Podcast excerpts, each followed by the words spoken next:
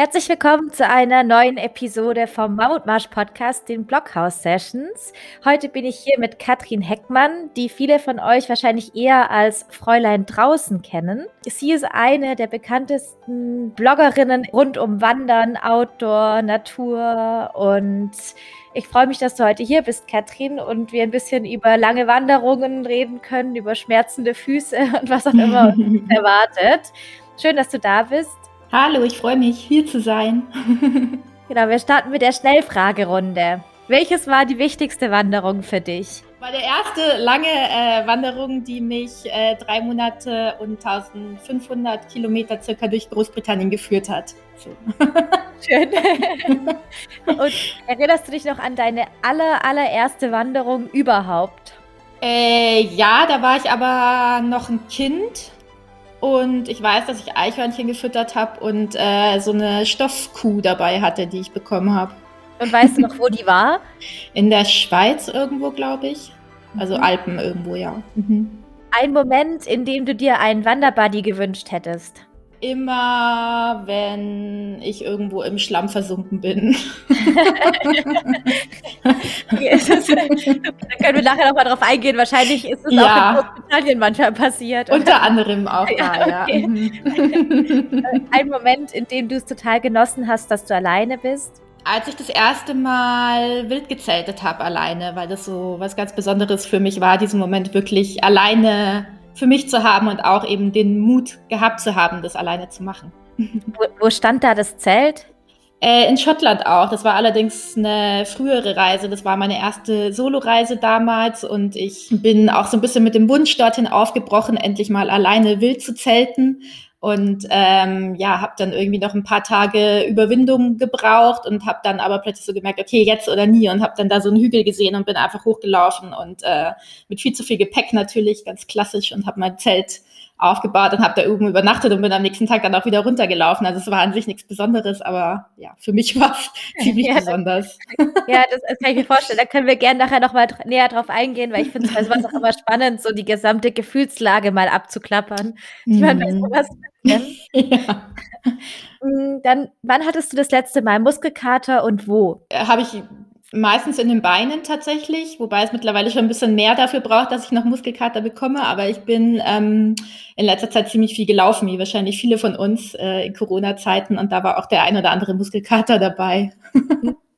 und warum wanderst du?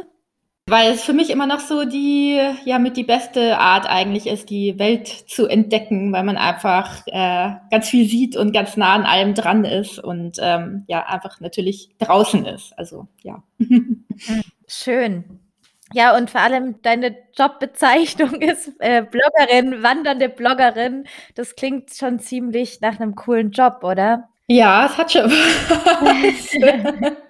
Ähm, ja, also ich mache natürlich, letztendlich steckt da natürlich ganz ganz viel drin, was ich irgendwie äh, mache und ganz viele unterschiedliche Sachen. Aber ich habe es auf jeden Fall irgendwie geschafft, mein Hobby so ein bisschen zum Beruf zu machen oder nicht nur so ein bisschen, sondern halt ja volle Kanne zum Beruf zu machen, besser mhm. gesagt. Und ähm, ja, es hat natürlich auch so seine Nachteile, aber ähm, also für mich eigentlich fast nur Vorteile weil ich einfach ganz viel von dem machen kann, was ich ja am liebsten mache und äh, mir meine Zeit ganz frei einteilen kann und ähm, einfach so an meinen eigenen Projekten arbeiten kann und mich natürlich auch so ein Stück weit selbst verwirklichen kann. Und ja, die Nachteile sind natürlich so ein bisschen klar, dass man immer irgendwie ähm, so, wenn man, also wenn ich wandern gehe, dass man so im Hinterkopf hat, okay, äh, was, was könnte ich jetzt irgendwie für den Blog mitnehmen und so. Aber ich habe da auch mit der Zeit gelernt. Ich mache das ja jetzt irgendwie seit 2013 habe ich den Blog gegründet und seit 2016 mache ich das hauptberuflich und da habe ich schon auch gelernt, mir so meine Freiräume frei zu schaufeln und auch einfach mal zu sagen, okay, ich gehe jetzt nur wandern und mache kein Foto oder denk einfach nicht drüber nach. Und ähm, mhm. ja das funktioniert irgendwie ganz gut und ich glaube, das ist auch der Grund, warum ich das immer noch mache und warum es mir auch immer noch Spaß macht. Und wenn du gesagt hast, es gibt nur wenige Nachteile, ist das dann so dieser Nachteil, dass der Job auch das Hobby, also das Hobby auch der Job geworden ist? Ja, genau, klar. Also irgendwie, ich habe neulich erst wieder so ein Zitat gelesen, was gut gepasst hat. Ich glaube, das kriege ich jetzt tatsächlich nicht mehr hin, aber es ging halt irgendwie äh, darum, ähm, ja, von wegen, mach dein Hobby zum Beruf und äh, du musst irgendwie, man sagt ja so irgendwie, dann, wenn der, genau, wenn der Job einem Spaß macht, dann muss man nie wieder arbeiten in seinem Leben, aber das ging halt eher so in die Richtung, mach dein Hobby zum Beruf und du musst, äh, du hast nie mehr frei, so ungefähr. Ja, das Aber ja, ich weiß nicht. Also für mich verschwimmen die, die Grenzen zwischen, zwischen Freizeit und Arbeit halt auch irgendwie, was so, ja, also meine Arbeit, wenn ich nicht gerade Steuererklärung machen muss, dann fühlt sich das nie so richtig nach Arbeit an und ähm, ja. Ja, und du bist ja da vielleicht auch so ein bisschen in der Nische rein, oder? In Facebook gibt es ja auch von dir die Gruppe, wie heißt das mal, Club der Outdoor-Abenteurerinnen. So ungefähr, ja. Ja, so, wie, wie heißt sie genau? Ja. Ah, ohne Auto. Okay. Club der Abenteurerinnen. Ich habe noch was dazu gepackt. Aber also dieses als Frau in der Wanderung, in der Natur alleine und so ist ja schon mhm. ein Thema. Und da hast du ja echt auch so voll die Community großgezogen von jetzt auch vielen äh, Frauen, die sich eben austauschen und gegenseitig Tipps geben und sowas, mhm. wie man auch so Sachen alleine angehen kann. Ja, ja, das ist schon, da habe ich mich so ein bisschen reingesetzt in diese Nische und das habe ich auch, das war, glaube ich, auch damals ganz gutes Timing, weil ich habe quasi so mit dem Blog angefangen und auch mit meinen ganzen Wanderungen und Soloreisen und so weiter, als dieses Buch von ähm, Cheryl Strait rauskam, äh, das Wild, ähm, das auch gefilmt wurde, der große Trip heißt es, glaube ich, auf Deutsch, wo sie den Pacific Crest Trail wandert. Und das war ja somit einer der Punkte, wo auch dieses, also allgemein das Thema Fernwandern, aber eben auch gerade dieses unterwegs ähm, sein, alleine als Frau, abenteuerliche Dinge ähm, draußen tun, ähm, ja, das, das hat damals irgendwie so einen Aufschwung erlebt und ähm, das war auch da, wo ich eben damit angefangen habe. Und das habe ich halt auch total gemerkt, dass das Thema irgendwie gut angekommen ist und dass halt auch total, total der Bedarf dafür da war, auch gerade seitens Frauen mehr über andere Frauen zu lesen, die solche Sachen machen. Und auch natürlich dann im weiteren Verlauf irgendwie Communities zu finden, wo man sich gegenseitig austauschen kann, sei das jetzt eine Facebook-Gruppe oder irgendwie eine gemeinsame Wanderung oder Kommentare unter meinem Instagram-Profil oder wie auch immer. Da hat sich halt in den letzten Jahren natürlich total viel getan. Also nicht nur bei mir, sondern ich glaube in vielerlei Hinsicht. Aber äh, ja, damals war das noch so ein bisschen neuer, glaube ich.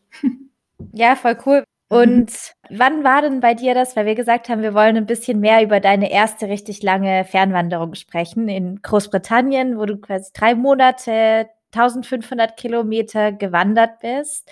Und wann kam bei dir diese Idee und und warum ausgerechnet Großbritannien? Mm, also bei mir, so diese, diese ganze Sache mit dem Wandern und Reisen hat sich eigentlich erst relativ spät ergeben, dass ich dafür so meine Faszination entdeckt habe. Das war eigentlich erst irgendwann während der Uni, also so ja, Anfang gegen Mitte 20, wo mich Freunde mal mitgenommen haben in die Berge zum Wandern und ich war total unfit und hatte überhaupt keine Ahnung und hatte eigentlich vorher ja so ein typisches Studentenleben eben, wo man alles macht, außer irgendwie wandern, so ungefähr. und ähm, ja, da habe ich irgendwie gemerkt, wow, krass, das macht irgendwie Spaß und es ist so eine, so eine, ähm, so eine ganz neue Art irgendwie, ja, zu leben fast schon. Und ähm, habe dann irgendwie äh, den Familienhund geschnappt und mit, bin mit dem öfter irgendwie allein in die Berge und habe mich da so langsam rangetastet, so an dieses Wandern und draußen sein, mit mir allein sein, Sport zu machen draußen und solche Sachen. Und ähm, dann ist es eigentlich so Stück für Stück gewachsen, dass ich irgendwie immer das Bedürfnis hatte, mal, weiß ich nicht, weiter wegzufahren oder länger zu wandern. Und dann wollte ich natürlich irgendwann auch mal draußen schlafen und so weiter. Und ähm, habe das dann alles auch so Stück für Stück gemacht. Und äh, ja, dann kam eben eins zum anderen und ich dachte mir, okay, ich will jetzt einfach mal richtig lange wandern. Also ich will mal wissen, wie das ist, wenn man wirklich ja losläuft und weiß, okay, äh, für die nächsten Tage, Wochen, Monate muss ich nichts anderes tun, als einen Fuß vor den anderen zu setzen. Und in dem Moment, wo ich so dieses Bedürfnis äh, gespürt habe, wusste ich eigentlich auch schon, dass das irgendwann passiert und dass ich das einfach machen muss und ausprobieren muss. Und ähm, ja, habe dann so ein bisschen überlegt, äh, wo könnte ich das machen, weil ich hatte jetzt auch nicht so wahnsinnig viel Erfahrung. Also als ich zu dieser ersten langen Wanderung aufgebrochen bin, habe ich, glaube ich, maximal zwei Nächte am Stück zuvor im Zelt übernachtet und habe nie ähm, eine längere Wanderung gemacht, auch nicht mit Unterkünften, also nur mal so zwei, drei Tage und so. Ähm, ja, ich wusste halt, ich habe schon mal draußen gezeltet, ich war mal irgendwie alleine wandern und so, Tageswanderung oder so, aber ähm, ja, also ich war jetzt, ich hätte mich jetzt nicht irgendwie in die Wildnis Alaskas geschmissen oder keine Ahnung und habe deswegen überlegt, okay, ich wollte schon so ein bisschen das Wildnis-Feeling haben, aber ähm, auch so eine gewisse Sicherheit und äh, bin dann eigentlich relativ schnell auf Großbritannien gekommen, weil ich da ja auch schon mal war zuvor und äh, mir hat es da einfach total gut gefallen und es ist so eine ganz coole Mischung aus. Äh, also es gibt dort total ja wilde Regionen, wo dann auch nichts und niemand ist, aber genauso gibt es dann irgendwie an jeder Ecke oder nicht an jeder Ecke, aber in regelmäßigen Abständen irgendwelche Pubs oder ich weiß auch nicht Handyempfang oder eine Straße oder solche Sachen. Also so ein bisschen ja. Zivilisation ist immer da und ähm, es gibt total viele Wanderwege dort. Also dieses Wandern ist dort ganz ganz tief in der Kultur irgendwie verwurzelt und das merkt man überall. Also irgendwie, ja, es gibt überall Wanderwege. Ähm, die, niemand schaut einen komisch an, wenn man da irgendwie alleine im Regen durchs Moor stapft oder so. Und, ähm, ja, ich bin dann auf äh, ein Buch gestoßen, das hieß äh, End-to-End Trail und da ging es um einen Routenvorschlag, der einmal komplett über die Insel führt, also vom südwestlichsten zum nordöstlichsten Punkt der Insel. Und ähm, da dachte ich mir dann, ja, das könnte vielleicht mein Weg sein. Und äh, genau, der wurde es dann auch. Fast. Und, und, was würdest du jetzt sagen, was brauchst du, also was musst du alles davor für dich geklärt haben und was überlässt du dem Zufall? Ähm, also ich habe, also grundsätzlich ist meine Herangehensweise schon immer so ein bisschen so viel Planung wie nötig und so wenig wie möglich ich glaube, damit fährt man auch ganz gut, aber es gab schon so ein paar Sachen, wo ich gedacht habe, da muss ich vorher ein bisschen Arbeit reinstecken. Das war in meinem Fall insbesondere die Ausrüstung, weil ich da noch nicht so viel hatte und ich wollte halt schon gucken, dass ich nicht zu schwer bepackt bin, aber auf der anderen Seite muss das, das äh, Zelt und so weiter natürlich auch irgendwie dem britischen Wetter standhalten. Und da habe ich einfach ganz viel recherchiert und geguckt, dass ich so überall das, äh, das Beste finde, was irgendwie so diesen Kompromiss erfüllt. Mhm. Und ähm, ich habe auch versucht, mich körperlich ein bisschen fit zu machen. Also jetzt nicht so unbedingt im Hinblick auf möglichst viel Kondition aufbauen oder so, aber einfach so ein bisschen Kräftigung der Füße und Beine und so weiter, dass, äh, dass ich nicht irgendwie nach drei Tagen Wandern direkt irgendwie verletzt bin und wieder nach Hause muss. Das war eigentlich so mein, mhm.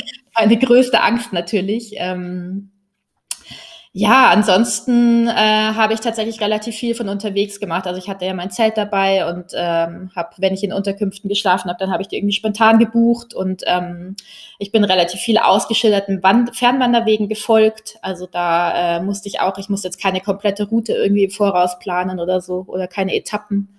Und ja. Schön. Und du hast ja dann, weil du es gesagt hast, mit dem du hast die Route auch nochmal umgeändert. Das heißt, das sind dann solche Sachen, die du auf dich zukommen lässt. Ja, genau. Also ich habe schon, also klar, diesen Fernwanderwegen bin ich schon größtenteils gefolgt, weil es einfach auch die einfachste und schönste äh, Variante ist. Ich bin dann aber zum Beispiel auch irgendwann an einen Punkt gekommen, wo äh, ich äh, mal zwei, drei Etappen mit dem Zug übersprungen habe, weil es einfach die Wege komplett zugewachsen waren, weil ich krank war, weil ich keine Lust hatte, über an irgendwelchen Autobahnen entlang zu laufen. Das waren so ein bisschen die weniger schönen Abschnitte der Wanderung. Und ähm, ja, für sowas habe ich mir dann irgendwie auch Freiraum gelassen. Und äh, dafür bin ich dann irgendwie an einem anderen Wanderweg, wo der, der Wanderführer vorgegeben hat, dass ich eigentlich den hätte früher wieder verlassen sollen, habe ich mir dann gedacht, nee, ich finde es hier cool, ich laufe einfach noch weiter nach oben und äh, mhm. mache einfach das irgendwie, worauf ich Lust habe. Und gegen Ende habe ich die Wanderung ja auch ein bisschen abgekürzt, aber da kommen wir wahrscheinlich später noch zu. Ja, okay. Aber das ist ja irgendwie auch dieses, das ist das Schöne, dass man diese Freiheit halt hat, weil du hast ja nur deinen Rucksack und sowas dabei. Du kannst ja zu jedem Moment entscheiden, ob du jetzt links oder rechts gehst und hast alles, was du brauchst, mhm. dabei. Ich habe das einmal gemacht, da war ich in Frankreich unterwegs, auch mit einem Rucksack und ich weiß noch, das mhm. war bei dieser gesamten Wanderung das schönste Gefühl, dass ich wusste, alles, was ich habe, habe ich auf meinem Rücken und ja. ich muss nirgendwo zurückgehen, wenn ich jetzt woanders hinlaufen kann. Also so, ich kann immer weiterlaufen und also so, man muss gar nichts, sind halt alle Möglichkeiten offen. Ich erinnere mich noch, ja. dass dieses Gefühl ist mir jetzt noch so voll im, also das kann ich noch so voll spüren, diese Freiheit. Ja, und das ist halt auch sowas, also das macht Fernwandern, also das ist für mich so die Quintessenz von Fernwandern irgendwie, finde ich. So, man kommt zu Fuß so gut wie überall hin, man hat alles dabei, was man braucht, man kann machen, was man will. Ähm, und äh, ja, deswegen finde ich halt auch, also klar muss man irgendwie sich vorbereiten und es ist auch gut, einen Plan zu haben und irgendwie ein grobes Ziel zu haben und so, weil halt auch Tage kommen, wo man vielleicht keinen Bock hat auf Wandern und dann hat man irgendwie dieses Ziel vor Augen und weiß, okay, ich mache jetzt einfach trotzdem, aber gleichzeitig ist es halt einfach total cool, sich möglichst viel Freiraum zu lassen und einfach, ja, das auch wirklich so bewusst irgendwie zu nutzen, diese Möglichkeit, weil das ja auch was ist, was so ein krasser Gegensatz zu unserem Alltag irgendwie ist, wo man immer irgendwie mhm. gebunden ist an, an, ja, ich, keine Ahnung, an, an das ganze Zeug, das man besitzt und an irgendwelche Termine und äh, dann muss ich dort sein und da muss ich das machen und das gibt's halt beim Fernwandern nicht. Also man muss halt eigentlich ja im Prinzip nur irgendwie überleben und, und, dafür braucht man eigentlich nicht viel außer irgendwie Essen und einen Schlafplatz und ähm, ja idealerweise genießt man es natürlich auch noch ein bisschen. Ja. Das ist nicht nur so ein Survival-Trip, aber das ist irgendwie ja einfach eine total coole Erfahrung. Mhm.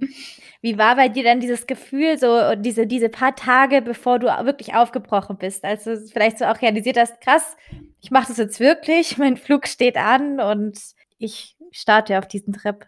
Ja, also das war natürlich, äh, also so Stress natürlich irgendwie, psychischer Stress. Äh, also ich habe damals auch, bei mir kam irgendwie alles zusammen, weil ich habe ja davor auch noch meinen ähm, Job gekündigt. Also das war quasi, diese Wanderung war dann auch der Schritt in meine Selbstständigkeit. Das heißt, das kam auch noch dazu. Und ähm, ja, ansonsten, klar, einerseits ist man total irgendwie aufgeregt und denkt sich, oh mein Gott, was tue ich hier eigentlich? Also ich hatte besonders immer das kam besonders bei mir nachts immer durch, so wenn man aufwacht und dann ist man ja, also wenn man so nachts aufwacht, dann ist man sowieso oft in so einem ganz komischen Zustand und dann liegt man in diesem warmen, gemütlichen Bett und stellt sich dann so vor, okay, in drei Tagen, äh, keine Ahnung, wo ich da bin, aber wahrscheinlich regnet es und stürmt und ich habe Hunger und Angst, keine Ahnung. Was tust du hier? Naja, und dann habe ich versucht, einfach schnell wieder einzuschlafen und nicht drüber nachzudenken. Aber ja, und ansonsten ist man aber natürlich auch so beschäftigt mit allen Dingen, die man noch machen muss. Und ich glaube, ich habe fünfmal oder wahrscheinlich noch öfter meinen Rucksack komplett gepackt und dann doch wieder ausgepackt, um zu gucken, ob, man, ob ich alles dabei habe. Mhm. Und äh, tatsächlich habe ich es dann doch geschafft, was zu vergessen. was hast du dann vergessen? Ich habe den, äh, den Aufsatz für meinen Kocher vergessen, sodass ich den ähm, Topf draufstellen kann. Das heißt, bis ich quasi dafür Ersatz gefunden habe, musste ich den Topf über den Kocher halten, was halt eigentlich nicht so schlimm ist. Aber ich weiß, das habe ich festgestellt an meinem, ich glaube, am zweiten Tag der Wanderung, wo sowieso noch alles so ein bisschen so, ah, was, was tue ich hier ist. Und da habe ich einfach nur geheult, weil ich mir dachte, scheiße, jetzt habe ich diesen Aufsatz von dem Kocher auch noch vergessen. Jetzt, was, was mache ich hier? Ich habe keine Daseinsberechtigung, hier zu sein. Naja, und dann habe ich mich aber zusammengerissen und dann gerät man halt so in diesen Modus von wegen, okay, ich habe jetzt hier ein Problem, ähm, einfach sitzen zu bleiben und zu heulen ist irgendwie keine Lösung leider, weil es holt einen halt niemand hier ab. ja. Und ähm, ja, ich habe dann gedacht, okay, äh, ich lasse mir den jetzt einfach nachschicken von zu Hause. Ich bin in ein paar Tagen da und da, das sollte irgendwie klappen per Express und dann hat auch alles geklappt und bis dahin habe ich halt den Topf über den Kocher gehalten, was auch voll okay ist. Ja, das aber das war interessant, weil du sagst, äh, oder diese Gefühlszustände, die du dann da durchgemacht hast, auch also bis hin zu, ich habe keine Berechtigung hier zu sein, ich bin doch vielleicht keine Abenteurerin, ich muss jetzt hier wieder weg. So, ja. was, was, was ist für dich so, wie waren dann diese ersten Tage so gefühlsmäßig? Ja, also äh, besonders schwierig war tatsächlich so der erste Tag, so als ich losgelaufen bin und ähm, ich war, bin ja ganz an der Südküste gestartet und ähm, dieser Weg, den ich am Anfang die ersten zwei, drei Wochen gefolgt bin, der Southwest Coast Pass, der geht quasi auch immer direkt an der Küste lang. Also das ist ja so ein Küstenwanderweg. Und ähm, mit, man sieht halt, also als ich losgelaufen bin in Lands End, das ist der südwestlichste Punkt, da habe ich quasi gesehen, an dieser Küste, wo ich irgendwie wahrscheinlich in einer Woche oder so sein werde. Wahrscheinlich war ich viel schneller dort, aber so hat sich halt angefühlt, so, oh Gott, ich muss bis ganz da hinten hinlaufen und dann bin ich noch nicht mal annähernd irgendwo, wo ich eigentlich hin muss, so ungefähr. Und ähm, ja, das, da hat mein Kopf einfach total verrückt gespielt. Also irgendwie wirklich von, meine Klamotten waren irgendwie total neu, da erinnere ich mich noch dran. Und das hat sich angefühlt wie so eine komische Uniform, die ich mir übergestriffen habe und äh, die so ganz neu ist und es hatte noch gar nichts irgendwie mit mir zu tun und ich wusste halt überhaupt nicht, okay, kann ich, kann ich das hier irgendwie packen und äh, habe ich da überhaupt Lust drauf? Also ich habe irgendwie an allem gezweifelt und bin dann auch nachts irgendwie, dann habe ich die erste Nacht im Zelt äh, geschlafen und bin auch irgendwie diverse Male aufgewacht und dachte mir einfach nur, oh Gott, Hilfe, ich will hier weg. Und ähm, Das hat sich aber relativ schnell gelegt. Also der zweite Tag war dann auch noch so ein bisschen kritisch, aber dann hatte ich auch einfach das Glück, dass das Wetter total schön war und dass es einfach mhm. alles so schön war. Und da dachte ich mir einfach nur so geil, ich kann hier langlaufen und selbst wenn ich irgendwie in zwei Wochen abbrechen muss, weil es nicht funktioniert hat, äh, weil irgendwas passiert ist, keine Ahnung, oder weil ich keine Lust mehr habe, dann ähm, war das einfach trotzdem mega. Also einfach, dass ich diese zwei Wochen erleben konnte und dass ich überhaupt aufgebrochen bin zu dieser Wanderung. Das ist ja eigentlich so der, der schwierigste Schritt eigentlich. Ja. Und das wurde mir dann so mit der Zeit bewusst und dann ist auch dieser ganze Stress abgefallen und dann, äh, dann war es plötzlich gut und ich bin mhm. gewandert. Ja, voll schön. Irgendwie finde ich das auch, das sind diese Momente, die so authentisch sind und die so, mhm. finde ich, die so gut tun, das zu hören. Weil ich war einmal so, da wollte ich es auch ausprobieren, alleine unterwegs zu sein und dann war ich so drei, vier Tage ähm, in Frankreich war das auch Wandern, das war so ein bisschen auch eine felsigere Küste und sowas. Und ich weiß noch, ich hatte jeden Tag, habe ich genau den gleichen Prozess durchgemacht. Ich bin aufgestanden, dachte mir, cool, jetzt gehe ich wandern, war so voll euphorisch, bin so losgelaufen, so voller Energie und dann so zwei Stunden später mitten in der Pampa, da war nirgend, also es war einfach kein Mensch da. Da ich dachte, okay, krass, ich bin hier ganz alleine. Dann wurde ich so ein bisschen kleiner immer mm. so, so gefühlt so, okay, und was mache ich jetzt hiermit?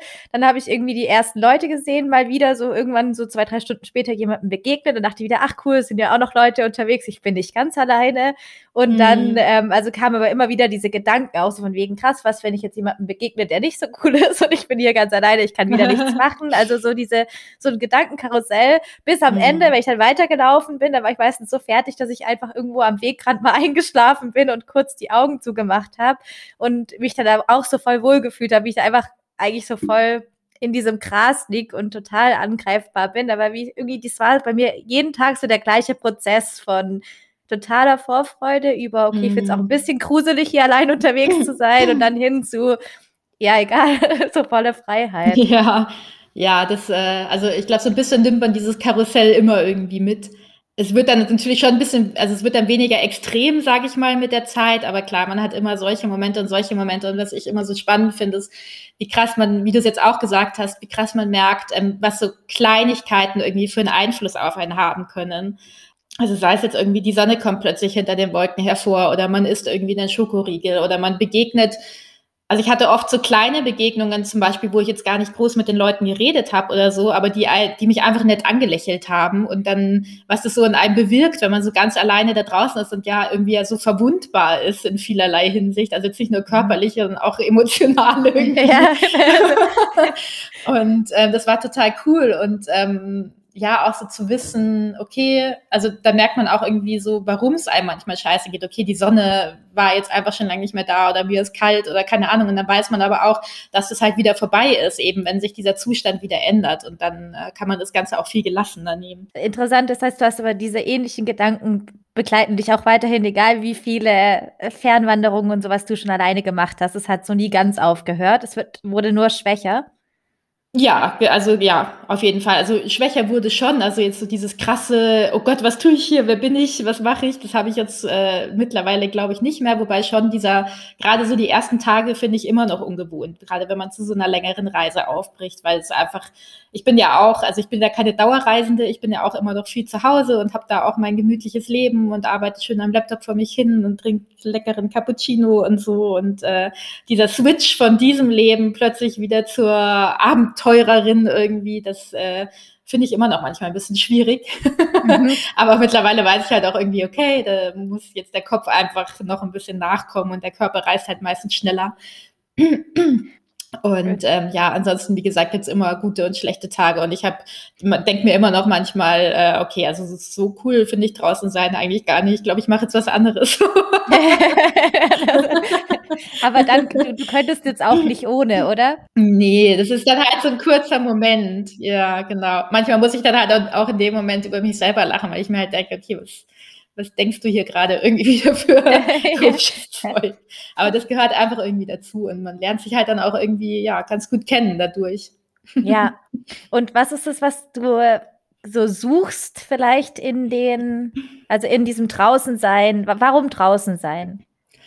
Ähm, also für mich ist das einfach irgendwie die, so die, ja, so mein ideales Leben, also so was ich im was ich vom Leben irgendwie will, das finde ich dort. Also sei es irgendwie eine gewisse Herausforderung, sei es einfach die, die, den Planeten besser kennenlernen, auf dem wir irgendwie leben, sei es mich selbst besser kennenlernen. Und ähm, ja, das tut mir einfach in jeglicher Hinsicht total gut und äh, macht mich glücklich und zufrieden und ähm, ja.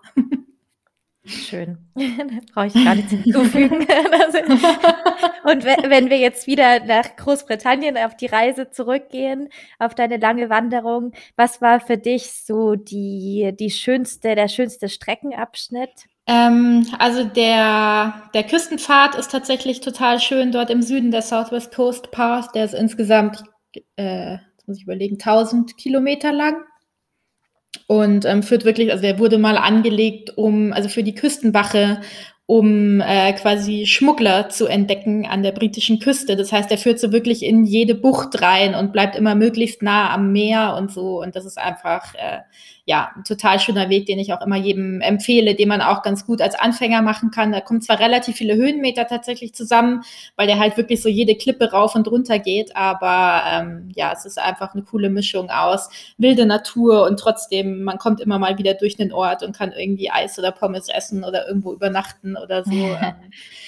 Und ähm, dann mochte ich auch sehr gern den Pennine Way, der ist in, also der führt so mitten durch Nordengland durch ähm, so ein bisschen über die Bergregion, die es dort gibt. Und das ist der äh, älteste Fernwanderweg in Großbritannien. Und ähm, ja, der ist also die Natur, ich mag einfach diese britische Natur halt total gern. Also diese, diese weiten Moorlandschaften und so. Und der war halt, also der ist relativ anspruchsvoll, weil äh, ja, da ist es tatsächlich teilweise so, dass man irgendwie manchmal an manchen Tagen weglos durch irgendwie Matsch wartet und ähm, nicht so richtig sieht, wo man jetzt hin muss und so.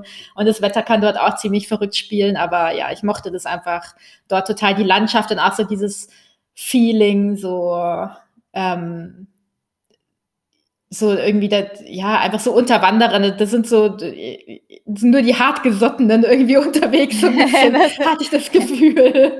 Und irgendwie so, äh, ja, das hat einfach so was ganz Besonderes, also auch weil es so der älteste Weg ist und ähm, ja. Und war das auch dort, weil du vorher meintest, äh, dass du dann manchmal in Schlammlöcher was versunken bist und sowas, war das dann dort auch auf diesem Streckenabschnitt? Mm, das war dort auch, ja. ähm, so der, der schlimmste Tag, was den Schlamm angeht, war tatsächlich dann der Tag, wo ich auch entschieden habe, meine Wanderung ein bisschen zu verkürzen, wobei ein bisschen eher so heißt, ja, ich glaube so circa 500 Kilometer bin ich, also ursprünglich war der Plan eben 2000 Kilometer zu laufen.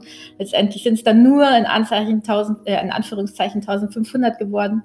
Ähm, das war einfach, äh, ja, also da ging es so um den letzten Wegabschnitt durch Schottland und ich hatte vorher zwei Möglichkeiten. Entweder ich hätte an der Küste entlang laufen können und das wäre relativ easy gewesen, also viel so auf kleinen Straßen und halt immer ein bisschen näher an der Zivilisation oder eben mitten durch die schottischen Highlands, was halt auch bedeutet hat, irgendwie viel weglos laufen, nur alle paar Tage mal irgendwie durch einen Ort kommen und so weiter. Und ich habe mich halt für diese Variante entschieden, einfach weil ich ja äh, weil mich das mehr interessiert hat und weil ich gerne die, die Landschaft dort sehen wollte und so weiter und bin dann ähm, aber relativ schnell da an meine Grenzen gestoßen, was glaube ich auch mit damit zu tun hatte, dass ich einfach schon relativ lange unterwegs war und äh, man dann natürlich doch so ein bisschen müde wird mit der Zeit. Mhm. Und ähm, ja, ich weiß auch nicht, da kamen irgendwie viele Faktoren zusammen. Und es war dann, dann war dieser eine Tag, wo ich irgendwie 30 Kilometer wirklich nur weglos durch irgendwie Matsch gestapft bin. Und also es gab nichts, wo ich irgendwie mal hätte Pause machen können oder mich hinsetzen können. Und da sind irgendwelche komischen Viecher die ganze Zeit auf mich draufgeflogen. Und ich wusste, also ich habe ewig nichts gefunden, wo ich mein Zelt aufbauen kann. Und ich, irgendwann wusste ich ja auch nicht mehr wirklich, wo ich war und lauter so Sachen.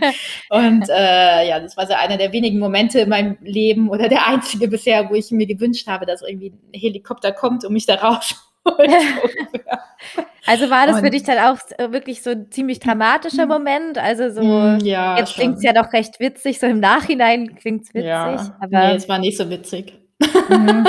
also es war jetzt nicht direkt lebensgefährlich oder irgendwie so, das war schon alles okay. Ich wusste immer, okay, ich muss halt jetzt hier irgendwie durch und das wird auch irgendwie gehen, aber es war einfach ja super anstrengend. Und in dem Moment da dachte ich mir jetzt, okay, ich habe jetzt, vielleicht sehen die nächsten zwei Wochen, bis ich dann irgendwie am Ziel angekommen bin, genau so aus. Und ich war, wusste einfach nicht, ob ich das packe. Und ähm, ja, dann habe ich irgendwann was gefunden, wo ich mein Zelt aufbauen konnte und bin dann noch beim Wasserholen irgendwie in den Fluss gefallen und lauter so. Also da kam wirklich alles zusammen und dann lag ich halt irgendwie abends im Zelt und habe äh, mir irgendwie so eine Doppelportion Nudeln gekocht und habe einfach gedacht, okay, ich ähm, äh, mache das jetzt so nicht weiter. Das ist irgendwie ähm, ja nicht das, was ich irgendwie jetzt gerade will oder was ich gesucht habe. Und ich dachte mir irgendwie, okay, ich hatte jetzt knapp drei Monate so eine coole Zeit und ähm, ich nehme jetzt einfach eine Alternativroute und mache mir noch irgendwie ein paar letzte schöne Tage und ähm, wandere dann nach Inverness. Und was so eine größere Stadt dort in den Highlights, äh, High, Highlands ist und ähm, ja beende dort meine Wanderung was dann auch total cool war, weil das einfach, ich glaube, das war auch mit einer der schönsten Wochen auf der ganzen Wanderung und ähm, es war so cooles Wetter und ich konnte einfach gemütlich an den Kanälen entlang laufen und noch so ein bisschen ja Schottland genießen und nicht nur mich durch Schottland durchkämpfen sozusagen. Und ähm, ja, man sagt ja immer so never, never, wie sagt man, also so von wegen, dass man nicht ähm, im Affekt eine Wanderung beenden soll, sondern also nicht am, am schlechtesten Punkt sozusagen, sondern sich immer ein paar Tage Zeit nehmen soll, bis man so eine Entscheidung trifft.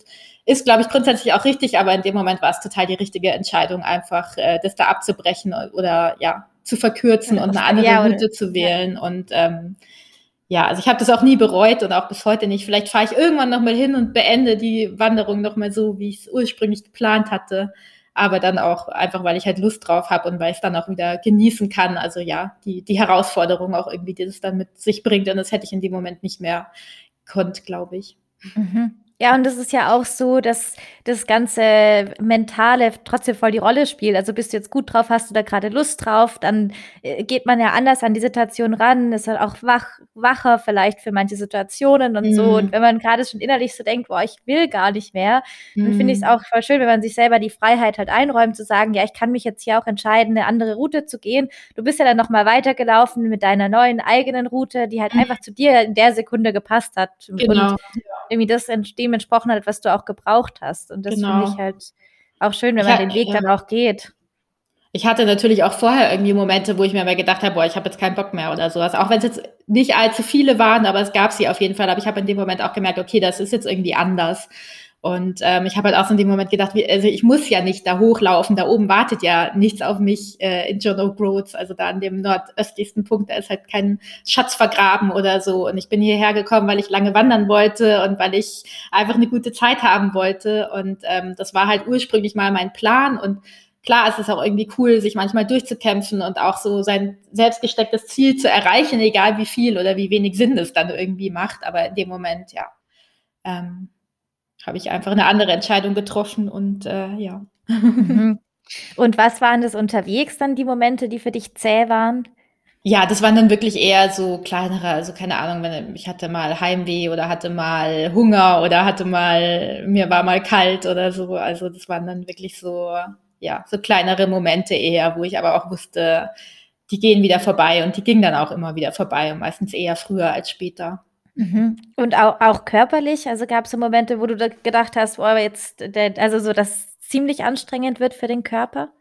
Mm, ja, schon, wobei ich ähm, relativ, also ich habe am Anfang habe ich es, glaube ich, direkt ein bisschen übertrieben, obwohl ich genau wusste, dass man das nicht machen soll. Und ähm, habe das so nach einer Woche Fußschmerzen bekommen und dachte mir, okay, äh, ich mache jetzt mal einen Pausentag und mache in Zukunft das ein bisschen humaner und ähm, habe dann auch so ganz gut meinen Rhythmus, glaube ich, gefunden aus Pausen machen und ähm, mich herausfordern körperlich sozusagen. Und klar gibt es irgendwie wenn man länger, also wenn man irgendwie 30 Kilometer am Tag wandert mit dem größeren Rucksack oder so, dann äh, gibt es immer mal die, die, ja, gegen Ende des Tages tut dann, tun dann die Schultern einfach weh, komme was wolle. Ja. Aber ähm, ich hatte keine größeren Verletzungen oder keine, ja, also nichts, nichts Größeres diesbezüglich. Mhm. Aber klar, ich meine, man merkt schon irgendwie, dass der Körper natürlich arbeitet bei sowas. Und ähm, ist aber auch ganz cool, weil man halt auch so krass lernt, äh, auf seinen Körper zu hören und so ein, einzuschätzen, okay, ist das jetzt ein guter Schmerz oder ein schlechter Schmerz sozusagen? Also ist das jetzt einfach nur,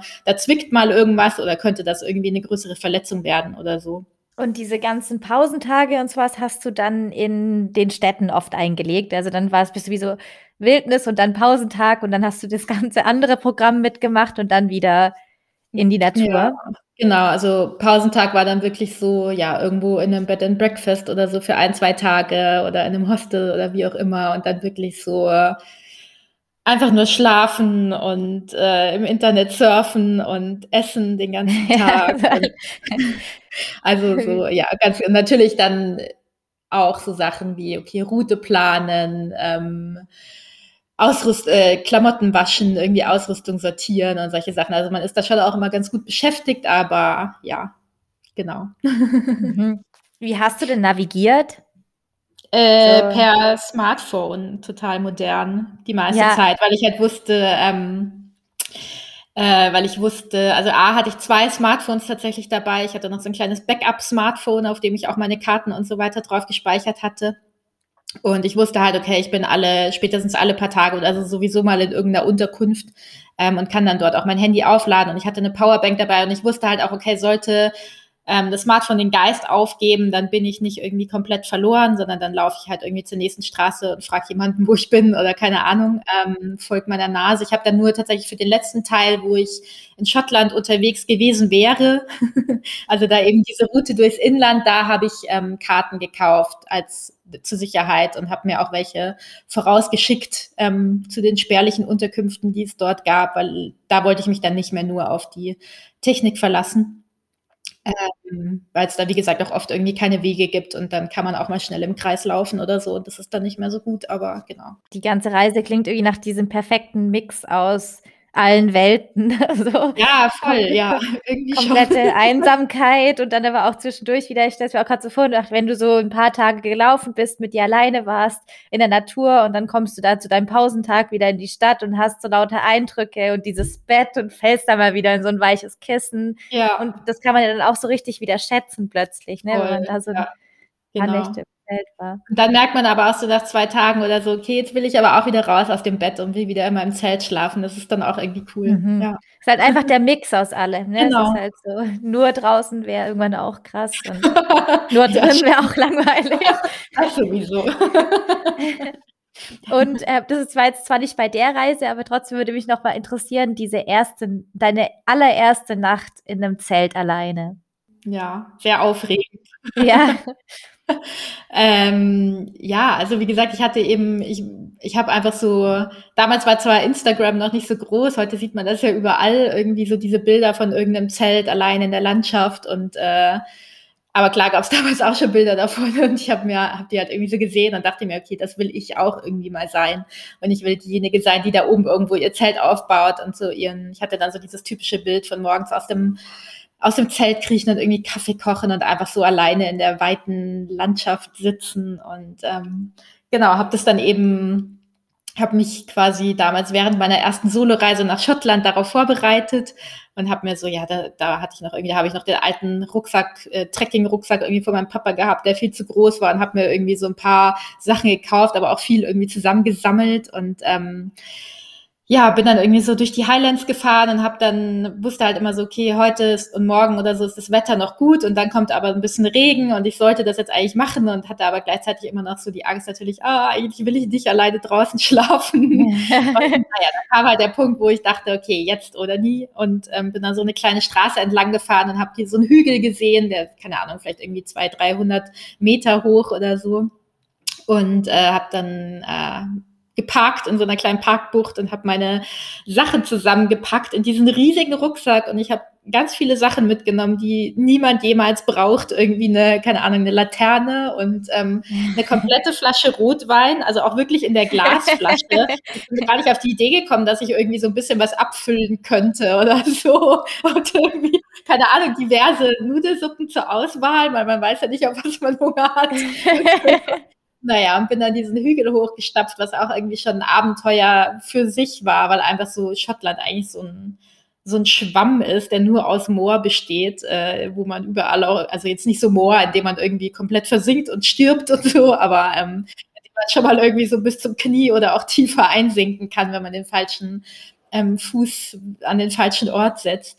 Und naja, ich bin dann da hochgelaufen und habe mein Zelt aufgebaut und habe alles ganz schön abgespannt, so wie ich es im Garten geübt habe. Und ähm, ja, bin dann irgendwie auch, dann war es schon so gegen Abend und ich bin dann so äh, habe schon versucht, so bevor es dunkel wird, dann in mein Zelt zu kriechen und ganz schnell einzuschlafen, weil ich halt so diese, klar, so diese irrationalen Ängste hatte von wegen irgendwie im Dunkeln sieht man ja nichts und wer weiß, wer da irgendwie kommt, obwohl natürlich da oben überhaupt niemand hinkommt. Ja, also, aber ja, keine Ahnung. Ich habe auch vorher irgendwie, ich habe früher mal ganz gerne so Horrorfilme und so geschaut und äh, dann kommt natürlich auch, alles hoch, ne? wenn man dann ja, alleine ist. Dann ja. ja. Und äh, naja, habe dann irgendwie meine Nudelsuppe gegessen und meinen Rotwein getrunken, so ein bisschen. Nicht die ganze Flasche, so eine kleine, äh, kleine Portion, um die Nerven zu beruhigen und bin dann irgendwie ins Zelt gegangen und ähm, habe dann einfach nur gedacht, okay, ich muss jetzt einschlafen, damit mein Hirn nicht verrückt spielt. Ich hatte auch noch so, eine, so ein paar Notfallfolgen Benjamin Blümchen auf meinem Handy, weil ich mir dachte, okay, falls ich irgendwie was zur Ablenkung brauche oder so. Das habe ich dann aber nicht gebraucht und bin tatsächlich auch eingeschlafen dann relativ schnell und bin auch äh, am nächsten Morgen wieder aufgewacht. So. Und dann ist eigentlich gar nichts passiert, aber es ist halt total viel passiert, weil ich so das Zelt aufgemacht habe und mir gedacht habe, krass, ich habe jetzt hier irgendwie alleine aus so einem Hügel in Schottland übernachtet und das war einfach das allercoolste Gefühl. und habe dann ja mhm. so wie in meinen Träumen meinen Kaffee gekocht und äh, habe dann alles zusammengepackt und bin dann diesen Hügel wieder runter gestapft zu meinem Auto. stolz, oder? Also, ja. Das immer lustig, sich daran zu erinnern, weil ich jetzt so als Bloggerin, ich kriege natürlich irgendwie oft Nachrichten und so, auch gerade so von Leuten, die das halt auch gerne mal machen würden und sich aber noch nicht trauen und die haben dann auch genau solche Gedanken und ich muss mich dann da immer dran erinnern, dass mir das selber genauso ging, weil jetzt ist das für mich tatsächlich ziemlich normal und ich habe da, also ja, ich würde jetzt so überall mein Zelt aufbauen, irgendwie ohne mir großartig Gedanken darum zu machen, dass weiß ich nicht, wer oder was kommen könnte oder keine Ahnung. Und du bist ja auch bis jetzt durch all deine Wanderungen und so ohne irgendwelche komischen Begegnungen und sowas durchgekommen, oder? Ja, ja, schon. Also ich habe keine, keine, schlechten Erfahrungen in der Hinsicht gemacht beim Wandern. So, also gerade, also keine Ahnung, ja. Also ich sage immer, dass so ein Wanderweg halt deutlich äh, sicherer ist als irgendwie, weiß ich nicht, eine, die Münchner Innenstadt oder eine deutsche Autobahn oder irgendwie so Sachen. Das ist halt einfach so, ja, ich glaube, wir haben halt so alle dieses Bild von, von, okay, wenn man in den dunklen Wald geht, dann kommt irgendwie der böse Wolf und man kommt nicht wieder raus. Das wird uns ja allen eingetrichtert, so durch Märchen, keine ja. Ahnung. Aber es ist halt einfach kompletter Blödsinn. Also weder echte Wölfe noch äh, nicht echte Wölfe haben es irgendwie im Wald in der Regel auf einen abgesehen. Und äh, ja. Und wie war bei dir dann, als du, wie waren so die Gefühle oder einfach was hat es in dir ausgelöst nach deiner Reise? Also jetzt wieder bei der langen Reise. Ja, also ich war erstmal, also ich war, fand schon auch cool, mal wieder nach Hause zu kommen und irgendwie einfach so meine Schlabberhose anzuziehen und was zu kochen und Musik zu hören und solche Sachen, die man dann irgendwie, also die einfachen Dinge, die man dann unterwegs auch vermisst. Ähm, aber ich habe halt auch total krass gemerkt, so, okay, das ist einfach, ja, das, was ich machen will. Und ich will solche Erlebnisse noch viel öfter haben, sei es jetzt irgendwie bei einer dreimonatigen Wanderung oder vielleicht bei einer dreitägigen Wanderung, aber einfach so dieses Rausgehen und irgendwie, ja, Abenteuer suchen und Abenteuer erleben. Und äh, ja, das ist einfach mein Ding. Und dann habe ich mich natürlich äh, in dieses Abenteuer Selbstständigkeit auch gestürzt gleichzeitig. Und ähm, es hat schon viel verändert, so die Wanderung. Einfach auch, wie wir vorher schon gesprochen haben, man merkt einfach so, okay, was braucht man eigentlich wirklich im Leben und was macht einen glücklich und äh, wer ist man eigentlich? Und ähm, ja, es hat mich einfach, hat mir in der Hinsicht viel gezeigt und hat mich natürlich auch irgendwie, ja, ich weiß nicht, irgendwie stärker und selbstbewusster gemacht und so. Es passiert, glaube ich, unweigerlich, wenn man einfach irgendwie sich so ins Ungewisse stürzt und sieht, dass man irgendwie Dinge schaffen und machen kann die, von denen man das früher nicht gedacht hätte oder wo andere Leute sagen, so, äh, was machst du da? Es geht doch gar nicht oder keine Ahnung. ja, ist richtig schön, dass man irgendwie so läuft und sich mit jedem Schritt auch innerlich stärkt. Ne? Das ja. ist so körperlich, innerlich. Also so, du, du hast halt einfach dann was Neues geschafft und du hast ja auch ein Buch veröffentlicht, ne? Und da mhm. ist, glaube ich, der Untertitel, wie ich unterwegs in den kleinen Dingen das Große fand. Oder? Stimmt wie das? wie ich, ich muss auch manchmal überlegen. Das große in den kleinen Dingen. Genau. das kleine in den großen Dingen. und, was, was sind für dich da diese kleinen Dinge und was ist das Große? Mm, ich glaube, das, das drückt genau das aus. Also in dem Buch geht es viel um Naturerlebnisse und was das so mit mir gemacht hat, aber es geht eben genau darum, so, ähm, ja, so diese, diese kleinen Dinge wieder schätzen zu lernen im Leben, sei das jetzt irgendwie, weiß ich nicht, ein Vogel, den man beobachtet oder sei das jetzt die Portion Pommes, die man irgendwie plötzlich findet, wo man nicht damit gerechnet hätte oder so und einfach zu sehen, okay, was löst das in, in einem aus und was, ja, was, äh, was brauche ich irgendwie, um glücklich zu sein und was macht mich zu dem Menschen, der ich, der ich sein will. Mhm. Und äh, ja, in dem Buch berichte ich einfach über so ein paar ähm, Erlebnisse, also auch eher so, so kleine Momente irgendwie, wo ich aber irgendwie gemerkt habe, boah, krass, äh, ja. ja, ja, ja, das ist auch, auch schön, dann diesen, diesen Unterschied. Auf, vielleicht gibt es so viele Situationen, da sind wir im Alltag halt voll dran gewöhnt, aber wenn man die mal nicht mehr hat, dann bedeutet das einem wieder richtig was, so wie du auch meintest, dann dieser Kaffee morgens und dieses Erlebnis, jetzt diesen Kaffee mit Blick auf diese Highlands und noch innerlich mit diesem Stolzgefühl, dass du die Nacht draußen alleine verbracht hast. Genau. Dann schmeckt halt dieser Kaffee so gut. ja, ja, genau, das ist zum also das ist zum Beispiel auch ein Kapitel in dem Buch, wo ich einfach nur über diese eine, die, über diese eine Nacht in Schottland berichte und was das irgendwie, was ja eigentlich nichts also irgendwie nichts jetzt so richtig Besonderes. Also ich bin da auf irgendeinen namenlosen Hügel gelaufen und habe halt da kurz mein Zelt aufgeschlagen. Und ich meine, klar ist das cool und alleine und so weiter, aber es ist jetzt kein riesiges Abenteuer oder kein, weiß ich nicht was, äh, irgendwie Once-in-a-Lifetime-Erlebnis. Ähm, aber für mir selber hat das halt total viel bedeutet und das halt halt so lange nach und äh, ja, hat mich irgendwie so, oder ja, so viele Sachen machen einen halt zu dem Menschen, der man irgendwie ist. Und ähm, ich habe mich halt dann auch für dieses Buch hingesetzt und einfach so ein bisschen auch zurückgeschaut äh, und habe halt geguckt, okay, was waren eigentlich diese Momente, die irgendwie so für mich äh, bedeutend waren, obwohl sie vielleicht nicht so bedeutend waren, so objektiv betrachtet. Und ich finde das total spannend. Und das sind halt gerade auch so die Sachen, die man, die man oft äh, ja übersieht irgendwie, wenn man sich wirklich mal hinsetzt und darüber nachdenkt. Und das sind dann, aber wenn man das erstmal auch irgendwie so bemerkt hat, dann weiß man auch, okay, was, was ist das eigentlich, was ich, was ich irgendwie machen will und was muss ich tun, um glücklich zu sein? Und das sind dann eben oft nicht die, weiß ich nicht, einmal im Leben in die Antarktis fahren oder sowas, sondern das sind dann halt die Sachen wie, weiß ich nicht, eine, ja, auf irgendeinem kleinen, popeligen schottischen Hügel übernachten.